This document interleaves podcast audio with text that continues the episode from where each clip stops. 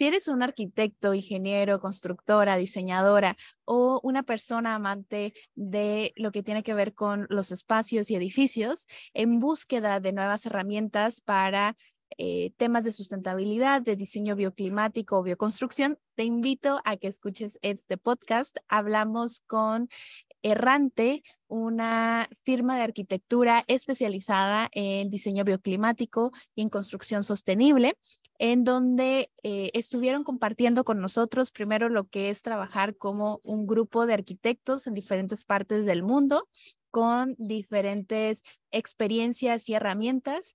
Eh, estuvimos abordando qué es esto del diseño bioclimático, de la arquitectura vernácula, de lo que es la bioconstrucción, cuáles son sus diferencias y algunas herramientas y procesos que puedes implementar en tu práctica diaria. Así es que espero que disfrutes este episodio con Errante. Ellos son Arturo Silva, Aileen Mendoza, Napo Hernández y María Alejandra Cadena. Eh, se conectaron desde Colombia, México y Estados Unidos para hacer posible este podcast. Disfrútalo.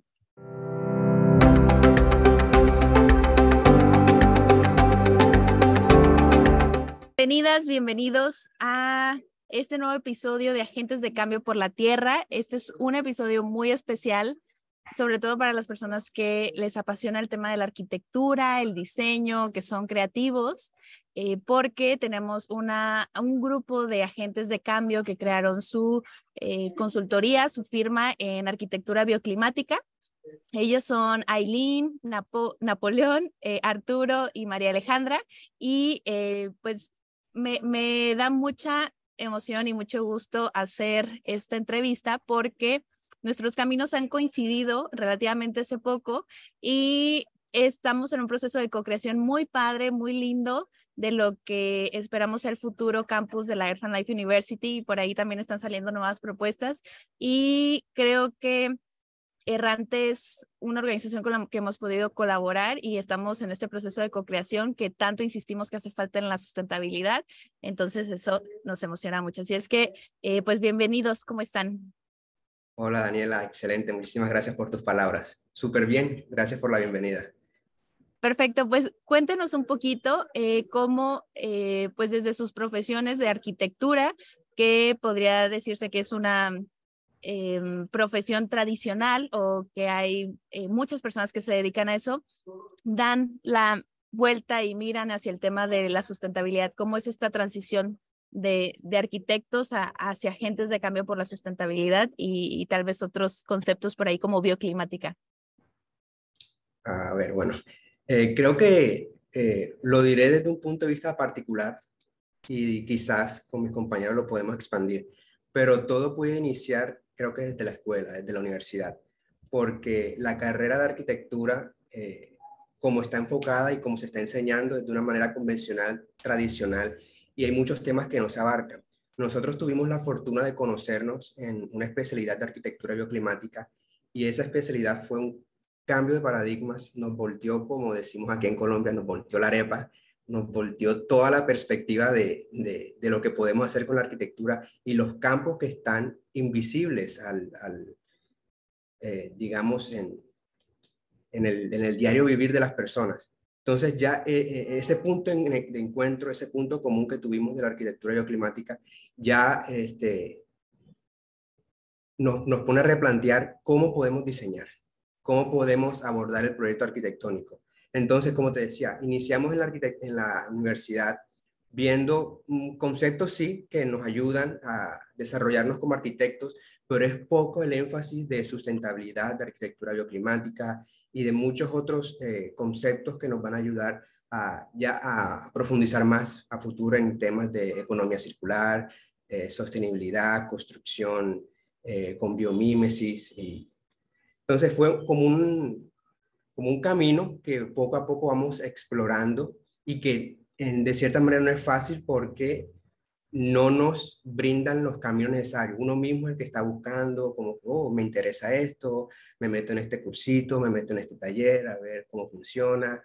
Y poco a poco fuimos coincidiendo, las sincronías multiversales pues nos ayudaron a encontrarnos y aquí estamos. Y yo la verdad quisiera añadir que algo me gusta mucho en este caso de, de cómo hemos llegado a este punto es cómo cada uno de nosotros tiene una experiencia totalmente diferente, ¿no? Y, eso ayuda a que la perspectiva que nosotros hemos logrado en Errante sea como muy integral, ¿no?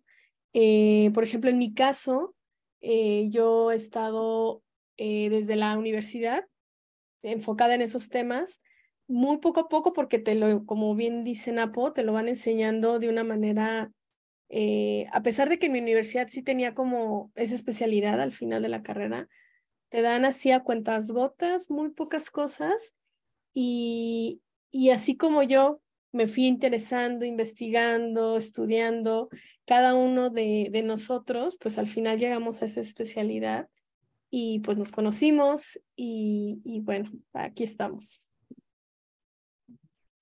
Perfecto. Y cuéntenme un poquito cuáles son sus especialidades. O sea, sé que todos, y, me encanta esto en donde la educación no solo son estos espacios en donde aprendemos, sino generamos redes, porque a veces creemos que, solo vamos a, un espacio educativo para, pues para aprender y creo que algo que nutre muchísimo y sobre todo creo que en las propuestas educativas que abordamos el tema de la sustentabilidad, nutre mucho este, esto de hacer redes y, y de empezar a, a colaborar. Cuéntenos ¿Cuáles son sus especialidades de cada uno? Algo muy bacano de este equipo es que se complementa por donde lo mires. Entonces, eh, tenemos eh, la parte técnica, tenemos la parte conceptual, tenemos la parte eh, constructiva. quizás daré como un poquito de cada, de cada integrante del equipo. Aileen es la parte funcional del equipo, Arturo la parte constructiva, eh, Alejandra la parte técnica, nuestra experta en construcción en tierra, y yo me gusta mucho la parte conceptual y teórica de los proyectos. Entonces, eh, vamos buscando un, como un rompecabezas y desde la parte como yo lo miro, no es un rompecabezas eh, en dos dimensiones, sino como tridimensional, como burbujas que se van acoplando una a otra, entonces forman un multiverso entonces ahí está la parte conceptual, la parte técnica. Entonces de repente eso se cae porque llegó la parte constructiva. A ver chicos, ¿cómo lo hacemos? y, ahí vamos construyendo algo hasta el punto de que nos gusta a los cuatro y que obviamente cumpla con los requisitos técnicos, funcionales, conceptuales eh, y también de legalidad, porque eh, cuando se va a construir algo debe cumplir ciertas normas de, del municipio donde se va a construir. Y pues sí, o sea, la verdad es que, eh, digo, como Napo lo dijo a muy grandes rasgos, pero pues ya yéndonos más a detalle, por ejemplo, puedo hablar de Arturo, que aquí es el que tiene más experiencia de nosotros, tenemos diferentes edades. Y, por ejemplo, en el caso de Arturo, tiene muchísima especialidad en varios aspectos, ¿no? Tanto en el tema constructivo, pero también en cuestión de diseño, es una gran fortaleza dentro de Rante y su experiencia nos ayuda mucho a, ir aterrizando eh, algunos aspectos, ¿no? En el caso de Napo y Alejandra, eh, ellos son más o menos de la edad, son, son los más jóvenes, pero se han ido desarrollando en, en, cada uno de los temas. Algo que, por ejemplo, a mí me encanta de Napo, justo es esta parte conceptual, porque, por ejemplo, yo soy muy cuadrada, ¿no? Mi escuela así es, entonces sí, muy funcional y todo, pero pues de repente me, me encierro en algo así como muy, muy, muy cuadrado y, él sueña, ¿no? Es el soñador de errante. Y Alejandra, eh, la parte, no, ahorita, ahorita, está haciendo su maestría, ¿no? Que está muy relacionada con temas de construcción con tierra. Y pues hay muchos proyectos que ahorita estamos este, haciendo que podemos eh, aprovechar sus conocimientos, ¿no? Y por ejemplo, de mi parte, algo de lo que más me gusta es el tema de, geometría solar y del sol, que está muy relacionado con el tema de diseño pasivo. Entonces, eh, pues digo, son cositas que, que, vamos aprendiendo, pero a raíz de que nos, nos juntamos, la verdad es de que esas fortalezas considero que, que han hecho que el unir fuerzas eh, podamos generar algo mucho mejor entre todos. Muchísimas gracias. Y bueno, aquí Arturo ya te echaron de cabeza eh, con que eres el mayor. Eh, cuéntanos también eh, cómo es, porque sé que están en diferentes partes del mundo em, y también sé que muchas veces hablamos como de estos equipos multidisciplinarios, pero después cuando te encuentras en equipos con colegas, con un, un, nivel de expertise muy parecido, pues a veces es difícil ahí como poner las ideas en organización o queremos que al ser, lo que ven ustedes es que son líderes, entonces, cuando muchos líderes estamos en un mismo equipo de trabajo, a veces es como eh, un poquito complicado, ¿no? Entonces, ¿cómo van manejando esta, esta dinámica de colaboración? Gracias, Daniel. Sí, bueno, eh, efectivamente soy el más, el más grande del equipo, tiene más, tengo más experiencia. Y fíjate que ha sido una muy buena eh, ejercicio de poder trabajar nosotros en diferentes partes del mundo. Lo aprendimos en la escuela porque así estudiamos la especialidad nos dio muchas herramientas para saber cómo trabajar nosotros en equipo. Y, y bueno, eh, yo estoy en Estados Unidos, eh, Aileen está en Querétaro, Napoleón ahorita está en Barranquilla y María Alejandra está en Oaxaca. Y aún así seguimos funcionando eh, para poder desarrollar los proyectos que estamos haciendo. Todo esto es gracias a las redes que, que ya existen, aprovechando todas las tecnologías que tenemos, hacen que, que podamos colaborar de esta manera, ¿no? Y poder tener proyectos.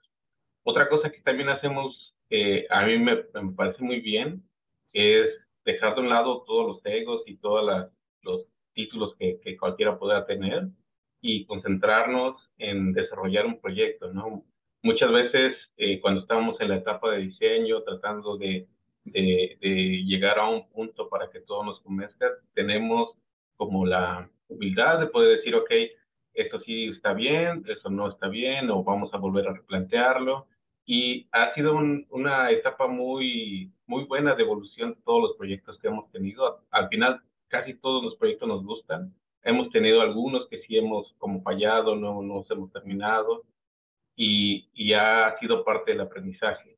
Entonces, eh, la colaboración de las cuatro personas que estamos aquí desarrollando proyectos ha sido una, ejercicio muy bueno, lo que hace que todos los proyectos sean muy enriquecedores, eh, aportando cada quien su, desde su lado, ¿no? Desde su experiencia, cómo se formaron en la escuela, porque tanto Aileen, que es muy técnica, yo también este, soy de una universidad muy técnica, eh, podemos como tener el bloqueo de solo hacerlo un poco más cuadrado, pero cuando tenemos más colaboración con personas que son más eh, cercanas al arte, más cercanas a otro tipo de, de, de, diseño, pues abrimos muchos casos, ¿no? Abrimos muchos, mucho espacio para poder eh, presentar nuestras propuestas.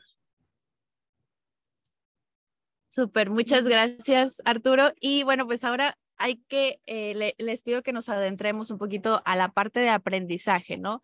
Eh, porque estamos hablando como eh, muy conceptual, muy soñador, pero hay personas que están eh, explorando temas de arquitectura y no saben lo que es la sustentabilidad aplicada a la arquitectura. Eh, o, por ejemplo, ustedes como firma están especializados, especializados en la arquitectura bioclimática. Entonces, no sé si me puedan ayudar un poquito a aclarar estos conceptos, qué es la arquitectura bioclimática o qué es este enfoque de sustentabilidad aplicada a la arquitectura. Bueno, pues algo que nos gusta decir mucho a nosotros es que no puede existir arquitectura sustentable o sostenible sin bioclimática. Entonces, em, es por eso que, bueno, por muchas razones, ¿no? Pero es como la principal parte que nos apasiona, porque tú bien sabes que cuando hablamos de sustentabilidad es algo muy amplio y es muy integral y hay muchas definiciones, o sea, eh, pero la bioclimática eh, para nosotros es como ese cimiento, porque cuando hablamos de bioclimática hablamos de una cuestión pasiva. ¿Qué significa esto? Que estamos metiendo primero estas estrategias que van integradas al diseño. Muchas veces empezamos, eh, pensamos en arquitectura sustentable y decimos, ay, pues paneles solares, ponle captación de aguas de lluvia y un muro verde. Y ya, cuando eso, pues para nosotros hay muchas cosas antes, ¿no? De poder implementar esas estrategias. No es que esas estén mal, ¿no? Al contrario, sino, por ejemplo, los paneles solares, que es algo que a mí igual me causa mucho conflicto, pues antes de llegar a ellos, pues la reducción de, del gasto energético, ¿no? Eh, como no nada más hablando de electrodomésticos que son de alta eficiencia, sino nos vamos mucho más atrás, ¿no? Crear espacios confortables que permitan que evitemos el uso eh, de, energía, ¿no? Como por ejemplo ahorita que está haciendo muchísimo calor. En el caso de Querétaro, donde yo vivo, eh, checando cartas bioclimáticas, no se justifica el aire acondicionado. Y sin embargo, hay muchos lugares que lo tienen, porque no tienen un correcto diseño bioclimático. Entonces, eh, pues esta parte de la bioclimática está muy enfocada en lograr este confort para generar una eficiencia energética, mejorar el desarrollo de las personas y todo eh, con base en este análisis de clima y de todos los factores que tenemos en el contexto, análisis del usuario, del tipo, dependiendo del tipo de proyecto, para empezar a generar detalles como qué forma puede tener el, el ¿cómo se llama? El edificio, dónde lo podemos emplazar, de qué puede ser la envolvente, y entonces empiezan a, a generar todo esto. Algo que a mí me encanta de la bioclimática es de que podemos generar eh, arquitectura muy interesante, ¿no? Con estas estrategias de control solar y demás, fachadas en doble piel, que además pueden estar justificadas, ¿no? No nada más porque se vea bonito, sino además es funcional. Entonces, pues por ahí va un poco esa parte.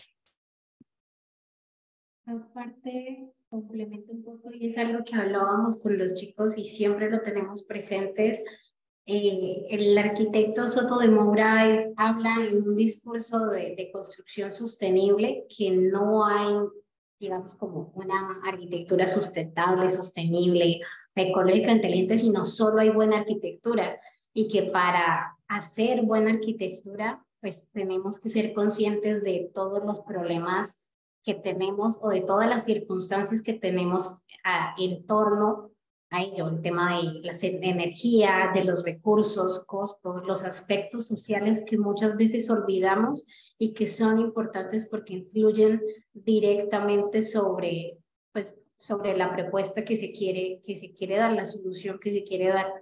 Así que para nosotros es siempre tenerlo presente de qué nos está influyendo directamente sobre nuestro proyecto y cómo lo podemos resolver o cómo lo podemos utilizar a nuestro favor para pues poder dar una mejor solución.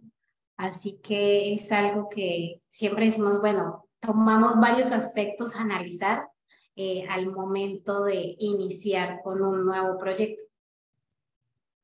Y, por ejemplo, en estos factores eh, que comentas, Alejandra, em, me gustaría un poquito regresar a la parte de las problemáticas. O sea, creo que en todo lo que tiene que ver con viviendas, espacios, construcción, em, hay muchísimos problemas, o sea, desde el tema de los materiales, desperdicio, hasta justo la, la forma en la que estamos diseñando. Entonces, eh, ¿cuál es desde su perspectiva y porque sé que tienen también este pensamiento sistémico, cuáles son como estos principales problemas que ustedes identifican que el sector de la construcción, de la arquitectura están enfrentando en estos momentos eh, y a dónde debemos de prestar atención?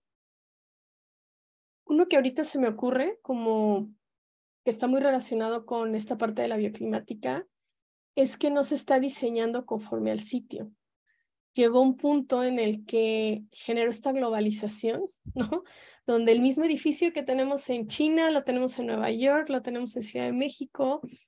Eh, llegó el boom en la revolución industrial con estos materiales donde nos empezaron a generar la posibilidad de hacer estos edificios grandes, inmensos, el, vidrio, que el vidrio en sí mismo es un gran material sustentable, pero como lo utilizamos en la arquitectura, puede llegar a, más bien llega a tener muchos problemas, ¿no? Por este tema de sobrecalentamiento, eh, reflexión, inclusive a veces lo pensamos nada más desde el lado de, de, por ejemplo, las personas, ¿no? De que, ay, son edificios muy calientes. Pero, por ejemplo, los edificios de cristal tienen problemas ambientales bien fuertes, como por ejemplo con la fauna cuántos hay, hay estudios donde, donde aves se estrellan en, edificios acristalados, ¿no? Entonces, eh, esta parte de los materiales que utilizamos ahorita más, el no diseñar con, conforme al contexto, eh, de ahí para mí surgen muchísimos problemas, ¿no? Creo que podemos este, poner un gran ejemplo eh, con la arquitectura vernácula, que, ¿qué es la arquitectura vernácula? Es esta arquitectura que se hacía antes, yo lo llamo así como antes de la globalización, cuando la gente construía conforme a su experiencia a prueba y error, a prueba y error. Y entonces generaban en cada lugar, como en el caso del de, sureste de México, la Casa Maya, que es el ejemplo por excelencia de México, eh, este tipo de viviendas que funcionaban para, de, acuerdo a la actividad, a las personas, la parte bioclimática estaba totalmente presente. Entonces yo le llamo que esta arquitectura vernácula pues es el abuelito, ¿no? De, de, de lo que es hoy la bioclimática, que ya es con pues más recursos tecnológicos que contamos, pero al perderse esta arquitectura vernácula con la globalización y el cómo hacemos arquitectura, porque antes no había una etiqueta, no había arquitectura bioclimática, como dijo Alejandra, o sea, era buena arquitectura. Y entonces vemos los principios de Vitruvio, cómo antes los arquitectos diseñaban conforme al contexto. Y eso se llegó a perder en algún momento, ¿no? Entonces, de ahí, pues, olvídate, derivan muchísimos problemas que tenemos actualmente. También me pone a pensar un poco y es la inconsciencia del arquitecto cuando está diseñando, cuando está proyectando porque como decía Eileen, no tenemos en cuenta el contexto, pero más allá del contexto es qué está sucediendo en nuestro territorio y cuál es el hábitat que queremos proyectar. Porque a veces elegimos materiales que quién sabe de dónde vienen, no sabemos su cadena de origen, no sabemos cómo lo fabricaron y los estamos proponiendo en una vivienda. Por ejemplo, en los años 90, 80, las tejas de asbesto, que ya está comprobado que son altamente cancerígenas y aún así hay lugares donde las siguen usando. Entonces, no somos conscientes tanto del espacio que estamos diseñando, cómo lo proyectamos y a la hora de materializarlo, de construirlo, qué materiales estamos proponiendo, sea una familia para una casa, sea un grupo estudiantil en un colegio, eh, una universidad, un centro cultural, deportivo, etc. Entonces, eh, este, ¿qué, ¿qué nivel de conciencia o nosotros cómo estamos pensando la arquitectura desde un punto de vista económico o ya desde un punto de vista social que de verdad va a apuntar y dar un granito de arena en lo que es la arquitectura. Sí, muy bien. Y bueno, con la parte de la construcción también es algo muy importante porque pues tener un buen plan, eh, bueno, se empieza con un buen plan, ¿no? Que es el proyecto que desarrollamos, tanto la firma eh, y muchos despachos pueden hacerlo también. Pero ya cuando nos pasamos a la parte de la construcción, que es lo ideal que se proyecte y se construya. Eh, también es, es muy importante poder optimizar todos los recursos, utilizar materiales estandarizados que puedan eh, optimizarse en sitio, que tengas menos, lo menor posible de, de, de basura, lo menor posible de, de materiales sin usar, que haya ese tipo de planeación que también es importante para nosotros, eh, es parte de la sustentabilidad y de la bioclimática. Entonces, también esa parte nosotros llegamos mucho a, poder eh, tenerlo en cuenta dentro de los proyectos que hacemos, porque también tenemos experiencia en la obra y en la obra es, es muy diferente a, lo bonito que puede verse en un proyecto, ¿no? Entonces, eh, es, es muy importante poder eh, conocer tu contexto para saber que los materiales, como nos dijo Napo, para saber si no estás afectando otras cosas, como en el caso del sureste de México, donde puedes llegar a tocar cenotes o vegetación o animales que están de la zona que pueden, que pueden perjudicarse por el hecho de que tú quieres construir una casa allí y debes de saber cómo poder resolverlo, ¿no? Y también eh, me ha tocado mucho porque yo vivía en la zona del sureste también que a veces se, las ollas de concreto no llegaban a, a, la obra porque se quedaban estancadas, de que estaban muy pesadas y no podían pasar, ¿no? No podían llegar y pues tenían que, que regresarse y era pérdida de muchas cosas, ¿no? De muchos materiales que no hay, que, que no puedes reemplazar. Entonces tienes que planear muy bien todo ese proceso para que pueda ser lo más sustentable posible todo el proceso, desde que está en papel, cuando se está ejecutando y hasta cuando el usuario ya está viviendo ahí, ¿no? También hemos eh, tratado de desarrollar ese tipo de cuestiones en donde poder entregar un manual de usuario de la casa o del producto que estamos haciendo al cliente para que sepa cómo debe funcionar. Porque muchas de las estrategias que nosotros a veces tratamos de implementar en los proyectos tienen que eh, eh, activarse con el, con el usuario. No nada más es que están allí, ¿no? sino que tienes, no sé, por ejemplo, bajar una cortina que en ciertas épocas del año, o, cerrar eh, la llave de un muro trombe para que puedas en el verano no tengas mucho calor. Cosas así que nos pueden ayudar a que la casa funcione mejor y bueno, que, que, quien viva ahí debe de saber cómo utilizarlo. De acuerdo, y aquí me, me saltan pues varias palabras que han salido en diferentes episodios del podcast y que también me llama la atención que, que, mm, que veo que independientemente de la industria o del sector, son temas que se repiten. O sea, por ejemplo, el tema de, eh, pues, eh, la arquitectura sustentable, pues simplemente debería ser una buena arquitectura, lo vinculo con la industria textil, por ejemplo. O sea, antes había buena ropa y no se estaba hablando de de una moda sostenible porque la ropa o el calzado era algo que duraba, algo que era funcional y, no había como esta necesidad de, de adaptarse a las tendencias. Eh, esta parte de contexto, o sea, em, un poquito pensando y, y, también cuando, cuando nosotros hablábamos de la educación, decimos es que no somos una educación McDonaldizada.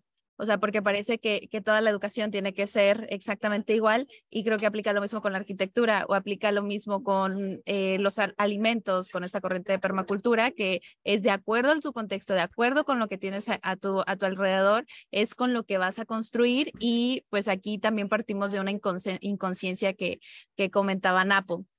Em, antes de continuar, hemos abordado el concepto de bioclimática, eh, Aileen me encantó que metió el tema de arquitectura vernácula eh, y a veces que utilizamos como eh, conceptos como muy parecidos, pero creo que también son diferentes y he escuchado el de bioconstrucción. Entonces, también cuando se habla acerca de arquitectura sustentable, se mete el tema de, bioconstrucción. Entonces, ¿qué es bioconstrucción? Y, entender un poquito esta diferenciación entre bioclimática, vernácula y bioconstrucción. Bueno, el tema de, ya cuando hablamos de bioconstrucción, es directamente eh, relacionado con materiales naturales como es el tema de la tierra, los sistemas constructivos con tierra, que hay unos más comunes, pero pues es una amplia gama de, de ellos que han ido evolucionando, que han ido surgiendo de unos principales y que necesariamente yo no tengo que estar vinculado a la arquitectura, a la ingeniería, para aprender de ello, sino es algo que voy aprendiendo con las comunidades o personas que lo han hecho y a partir de allí, de esta bioconstrucción, eh, voy, voy eh, desarrollando los propios proyectos. Entonces, de ahí viene el tema de muchas personas que se interesan por aprender a cómo se hace adobe, cómo se hace el bajareque, el tapial, el COP, o la tierra vertida o demás sistemas para ellos poder implementarlo y empezar a construir. Así que, y es el tema de, aquí en, en, Oaxaca hay una palabra maravillosa que no sé si está en el resto de, de México, que es el tequio, y ello se da sobre todo en las comunidades. Así que este tema también conlleva a qué le puedo yo aportar y cómo le puedo, cómo lo puedo yo, pues, compartir estos conocimientos y que a cambio, pues las personas me ayuden a. Así que este tema de el, muchas veces y esto del, del, tema de la, de la bioconstrucción de los sistemas constructivos con, con tierra, pues es algo que ha sido muy empírico y viene a algo que decía Eileen de la arquitectura vernácula, de ese el prueba y error. Así que el que podamos aprender más, el que podamos descubrir el cómo mejorarlos para poder continuar implementar, implementándolos y brindándoles esa confianza a las personas de que sí se puede construir con ello, de que sí se pueden utilizar, pues es algo, es algo maravilloso. Yo pienso que la, la bioconstrucción como tal, pues tiene algunos principios, es el tema de el, el aprender y el enseñar, eh, lo otro, el tema de compartir, de crear, de vincular. Yo creo que algo que es maravilloso y es el tema de esa apropiación que yo tengo con el edificio. El que yo lo haga o el que esté reflejado en ciertos aspectos culturales o ciertos aspectos del entorno me lleva a yo querer apropiarme o sentir esa apropiación del elemento como tal. Eh, y por otra parte, el tema de el cómo retomar a esos saberes ancestrales que desafortunadamente se han ido perdiendo y cómo ponerlos de nuevo en, de nuevo como a, a la vanguardia de, aparte el tema de se va enseñando lo que yo decía en principio, no tengo pues que estar vinculado al tema de la construcción, de la arquitectura, de la ingeniería, para poder hacerlo y para poder entenderlo y aplicarlo, sino es simplemente el tema de el querer. Justo, ahorita que Alejandra hablaba, eh, me acordé de algo súper chévere, y es que la casa maya era construida por las personas que la iban a vivir. Entonces, cuando un adolescente, un adulto joven, eh, ya dejaba de crecer, sus huesos dejaban de crecer, era hora de construir su casa. Entonces le tomaban la altura de esa persona, sea chico o chica, y con ayuda de la comunidad y de los maestros constructores de su comunidad, eh, la altura de él era el diámetro de un círculo y su casa iba a ser la unión de tres círculos por sus centros. Entonces se podría decir que cada casa era personalizada y el tamaño de cada casa era de acuerdo a la, la antropometría de esa persona. Y esa persona iba a construir su casa. Entonces, eso de que todos podemos tener conocimiento de construcción, de bioconstrucción, es supremamente válido. Y viene desde los ancestros.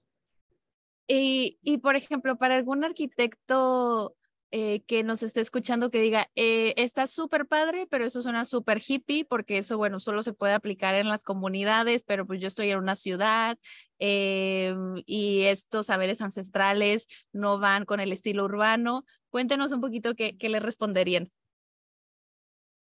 Híjoles, ahí ahorita me ayudará Alejandra a terminar de responder porque Alejandra es nuestra experta en bioconstrucción.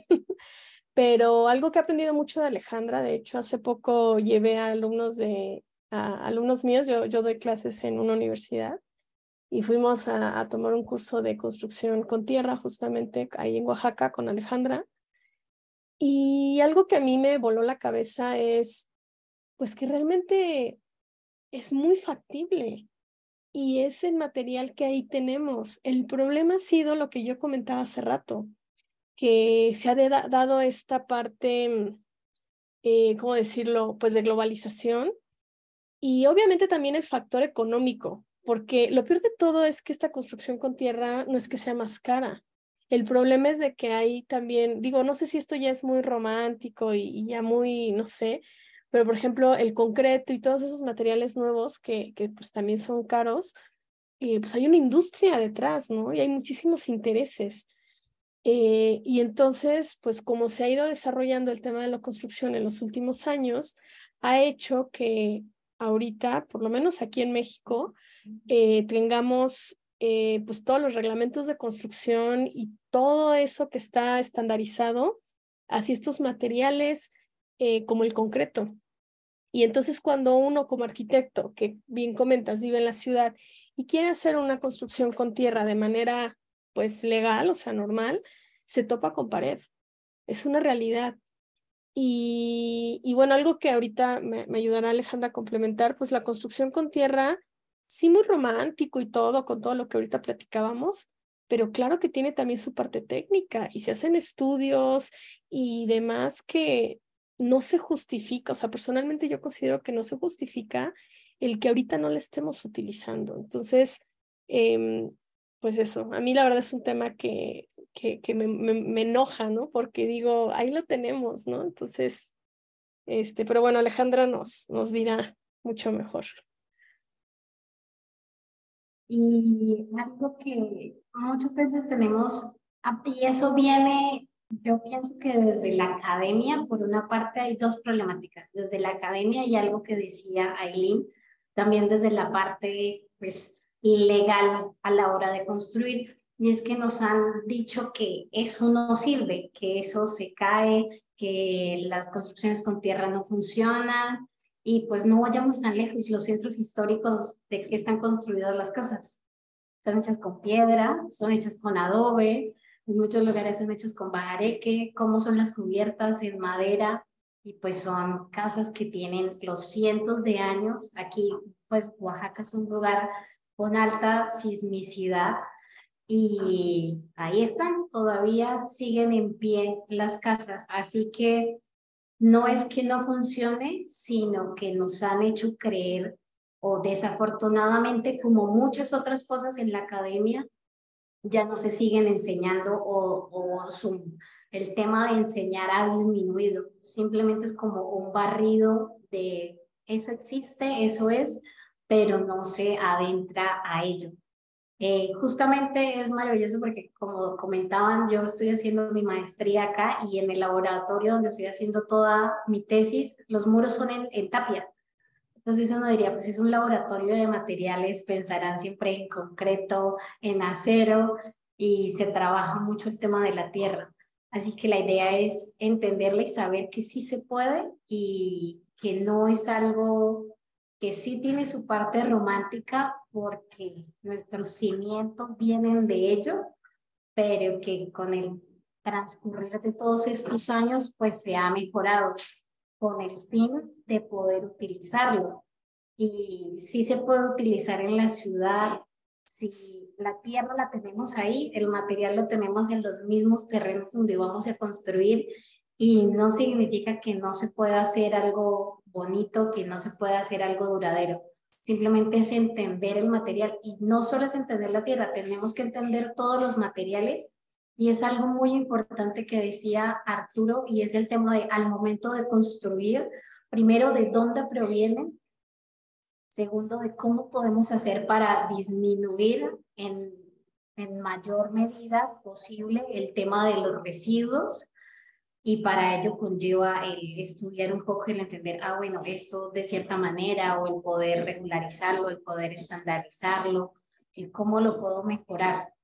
Así que no es, lo han hecho muy fantasioso, desafortunadamente muy romántico de que no se puede, de que es de comunidades o que es antiguo, pero nos damos cuenta que no, y alrededor del mundo lo han hecho y alrededor del mundo lo han mejorado. En Australia, eh, y en Nueva Zelanda hay una normativa, pues más que una normativa, como un manual al respecto de enseñarles un poco a la gente cuáles son los principios básicos para construir con diferentes sistemas constructivos. Entonces uno dice, bueno, es algo que aunque creemos que ya no se utiliza, se sigue utilizando, se sigue estudiando y es el, el cómo yo disminuyo o reduzco el traer materiales que no corresponden al lugar o que me van a aumentar costos, que me van a aumentar eh, desechos, que me van a aumentar el tema de contaminación, que muchas veces y olvidamos este tema del ciclo de vida, no solo de los materiales, sino el ciclo de vida como tal de toda la construcción, que inicia desde lo más importante y es el tema del momento que yo estoy conceptualizando la idea, porque ahí yo estoy pensando de qué materiales tengo a la mano o cómo voy a responder a un clima con ciertas características, hasta todo el momento de mantenimiento y el tema de el cómo lo voy a reutilizar, cómo lo voy a reciclar o si hay cosas que ya pues no, no se van a utilizar de por sí. Así que es algo que también es importante el tener, el tener en cuenta.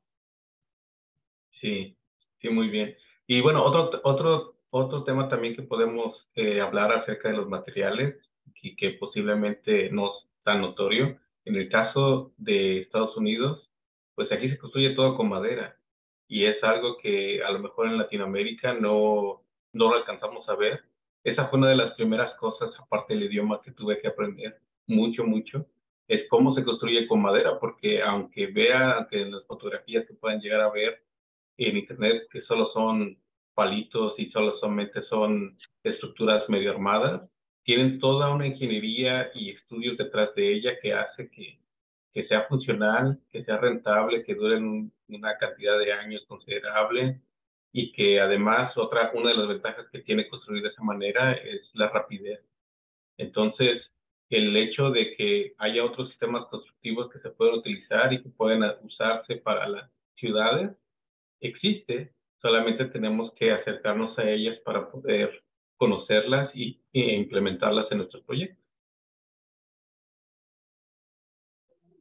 Y aquí, por favor, llamada de atención a los que se dedican a la docencia y en arquitectura, necesitamos otras perspectivas. Me, me llama mucho la atención esto, ¿no? De que en realidad sí se puede. Ahora estaba pensando también que acá mm, en la península de Yucatán los mayas tenían una categoría de tierras, o sea, o sea, diferenciaban las tierras también por nombres, por colores, porque no es la misma de el norte de la península que las del sur, que las del centro, y tenían diferentes funcionalidades. Entonces, de acuerdísimo en que desde la parte académica educativa todavía tenemos grandes oportunidades de, de promover este estudio, de decir si se puede y yo creo que irnos un poquito más para allá y también mover las normativas, ¿no? Porque como siempre decimos, o sea, el sistema está orientado a que lo hagamos de una forma, el sistema ya no está funcionando y tenemos que hacerlo de otra manera. Eh, ya se nos está acabando el tiempo, pero no quiero dejar pasar una pregunta que es... Em, y me gustaba mucho el ejemplo que ponía Napo de las casas mayas, eh, de cómo también incorporaban a la comunidad eh, en la construcción, ¿no? O en el diseño. Y algo que mm, nos mega encantado es que en este diseño del campus de la universidad, eh, pues abrieron estas propuestas no solo para el equipo de la universidad, sino para la comunidad, para facilitadores, alumnos. Y pues nos gustaría escuchar un poquito más de cómo hacen este proceso de diseño en errante. También depende del tipo de proyecto que vamos a realizar y pues el cliente que, que, que, nos presenta la propuesta. Pero cuando entendemos de manera holística que todo en la realidad es un tejido y que y obviamente como equipo nos alejamos del ego y tenemos en cuenta el concepto y los preconceptos y paradigmas de otras personas, pues los invitamos a que hagan parte del proyecto. En este caso, en el campo de la universidad abrimos encuestas para que tanto los profesores, los administrativos y los, estudiantes y hasta los exalumnos eh, dieran su granito de arena en lo que va a ser este proyectazo que va a quedar muy bacano. Este, pues vemos el, el, proyecto como un tejido en el que cada punzada, cada hilo es diferente y quizás en armonía cuando tú ves el telar va a suceder algo precioso.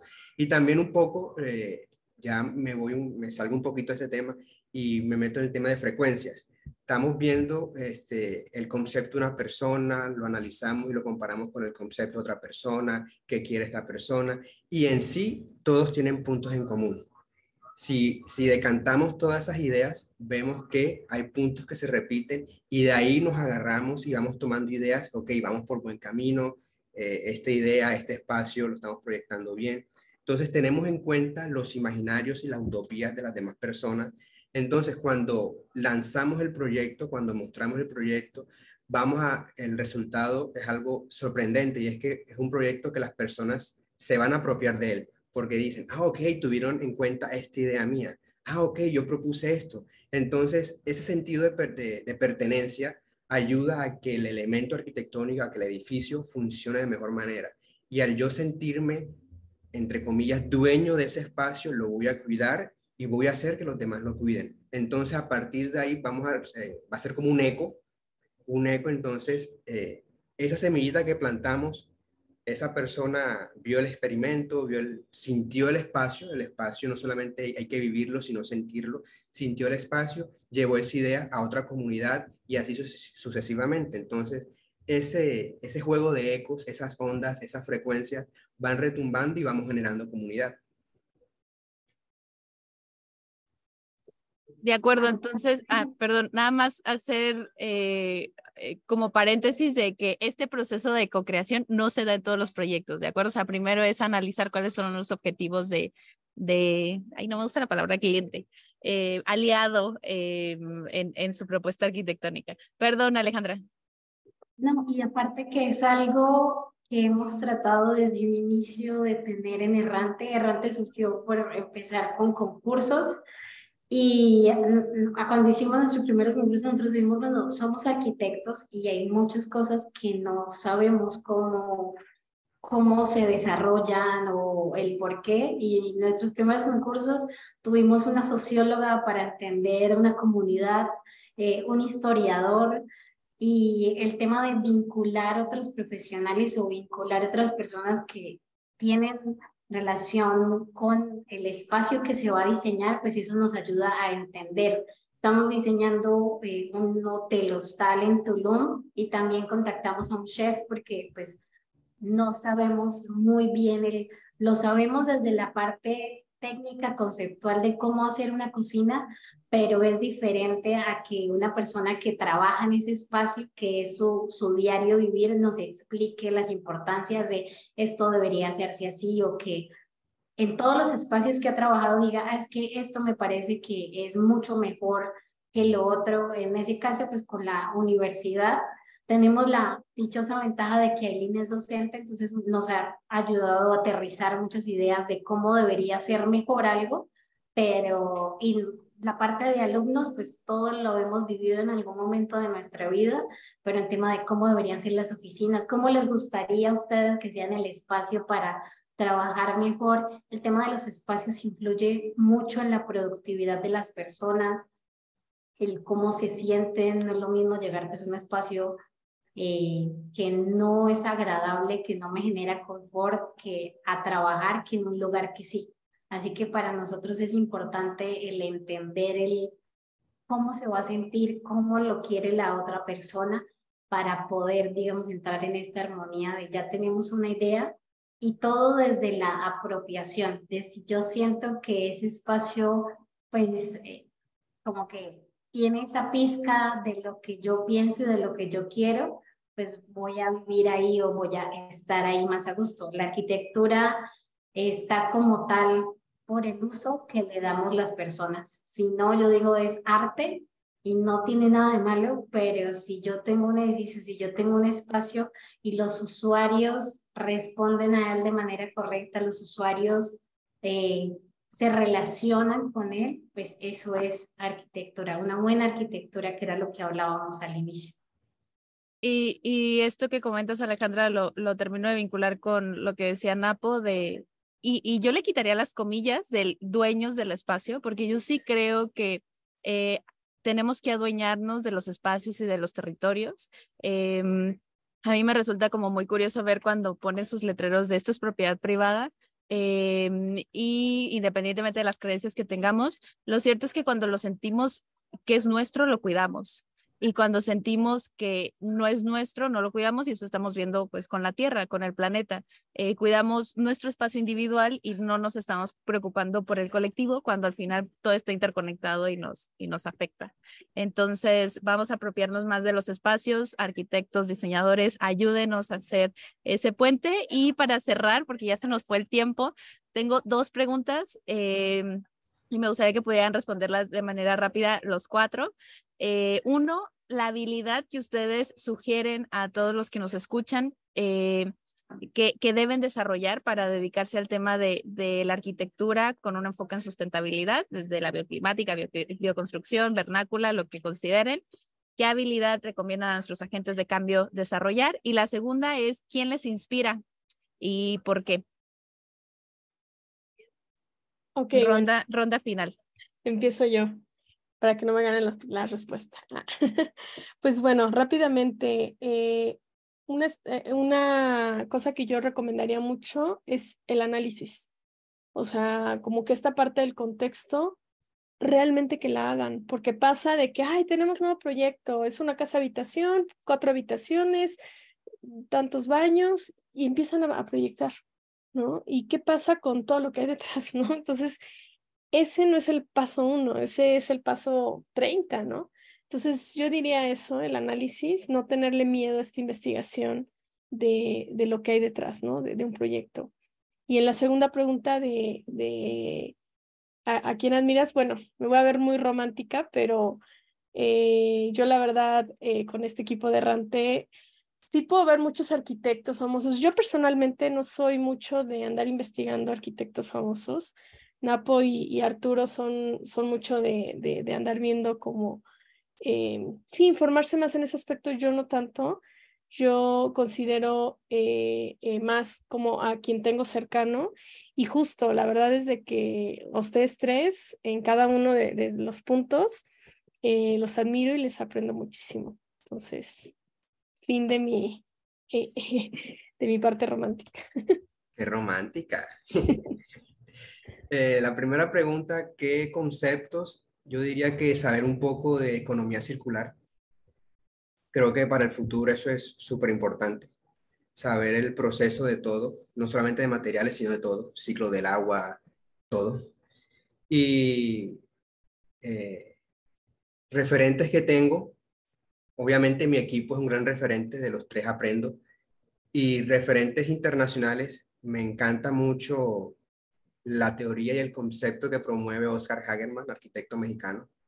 Y y Francis Quere Pritzker de arquitectura en el año 2021, creo. Si no saben, de tarea averiguar sobre Oscar Hagerman y Francis Quere.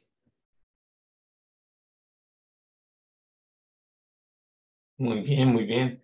Pues bueno, complementando lo que han dicho mis compañeros, algo que a mí me gusta tal vez porque soy más de la vieja escuela es que hagan sketch, muchos sketch y que salgan a la calle a sentir el, el contexto donde van a, donde van a proyectar, que sientan el aire, que sientan el sol, que escuchen lo que hay alrededor de ellos y qué, y qué les gustaría estar representando en ese espacio, ¿no?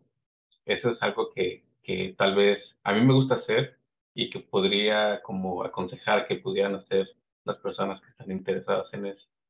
Y claro, como referencia, pues mi equipo es pues mucho, mucho de, de aprendizaje de todos. Y alguien que yo admiro mucho es, eh, es al arquitecto mexicano Ernesto, no, Carlos Cedillo, que es el hijo del expresidente, que fue director del de el Departamento de Investigación del Infonavit y con él se crearon todos los proyectos que se hicieron para investigación de nuevas casas de poder, bueno, de nuevos proyectos para las casas del Infonavit con firmas de arquitectura de todo, todo, todo el país.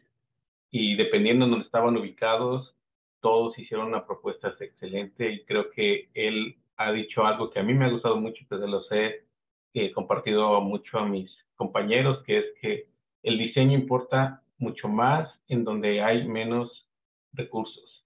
Entonces, creo que para mí eso es algo que, que, siempre me está motivando de querer hacer un buen diseño y también acercarnos a la gente que tenga menos recursos porque pues todos necesitamos una vivienda y muchas veces ellos creen que, que ellos no pueden como tener a un profesionista como en este caso arquitectos que pueden ayudarles a hacer su casa y sí se puede, ¿no? hay, hay muchas maneras de que pueden llegar a ello y nosotros también de nuestra parte tenemos que estar dispuestos a, a, a satisfacer esas necesidades que existen en el mercado y que podamos colaborar con una vivienda que pueda ser para ellos digna y que estén felices de vivir ahí. Y además, con todas las participaciones que haya, pues que la cuiden y, y le sigan dando mucho amor a, ellos, a esa casa que es para ellos. Y bueno, eh, algo que yo pienso que deberíamos estar constantemente en aprendizaje.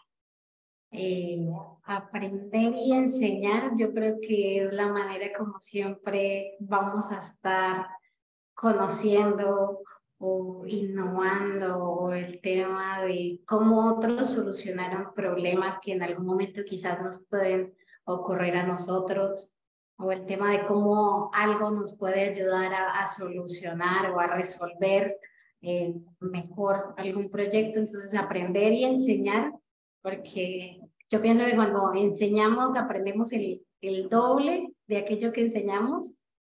Eso pienso que es algo muy importante. Y bueno, ya Napo me, me, me ganó con su idea. Yo admiro un montón al maestro Oscar Hagerman eh, por todo el trabajo que ha hecho con las comunidades. Yo creo que él es un vivo ejemplo de lo que dijo Arthur, de que pues no es imposible ni difícil, solo es un, es un, es un gran reto, una gran oportunidad el tema de donde hay menos recursos, el obtener un muy buen proyecto.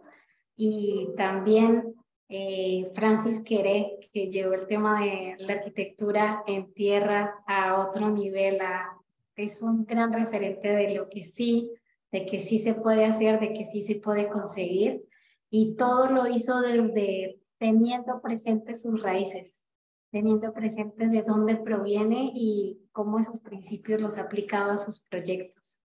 Y pues a ellos, a estos, al trío maravilloso que me ha enseñado que sí sé diseñar, que toda mi, vida profesional pensé que era muy mala diseñando. Y cuando propongo alguna idea, ellos me dicen, ah, eso está bueno. Y yo digo, ah, no, pues no, no soy tan mala como pienso. También los admiro un montón, a todos con sus habilidades, que somos una horizontalidad. Decías este tema del, de, de líderes, sí, todos somos unos líderes, pero cada uno es nuestra especialidad y lo maravilloso es que le compartimos al otro. Así que yo siento que siempre estamos en un constante aprendizaje de cada uno de, de nosotros brindándole a los demás. Muchísimas gracias a todos. Vamos a hacer también un podcast ahí del síndrome del impostor, de la impostora, para que cuando nos sintamos así que, ay, no somos tan buenos, eh, tener herramientas y eh, pues nada, les agradezco eh, por esta participación. Eh, muy contenta de que este sea el primer espacio del podcast en donde tenemos cuatro participantes al mismo tiempo.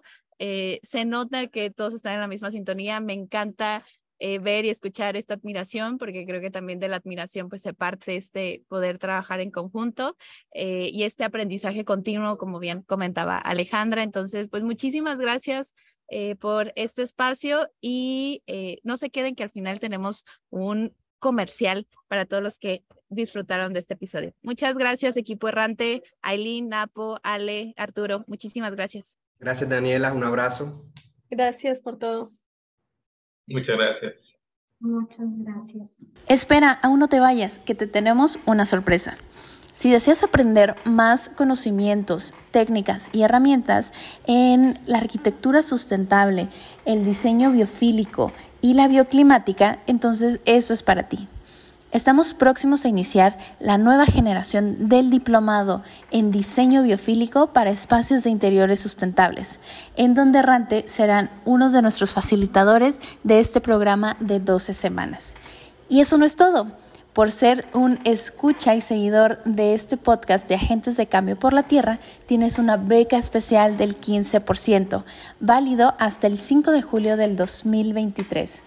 Así es que sigue a nuestra página web Earth University, e a r t h university.edu.mx para que conozcas más de este programa y puedas solicitar esta beca.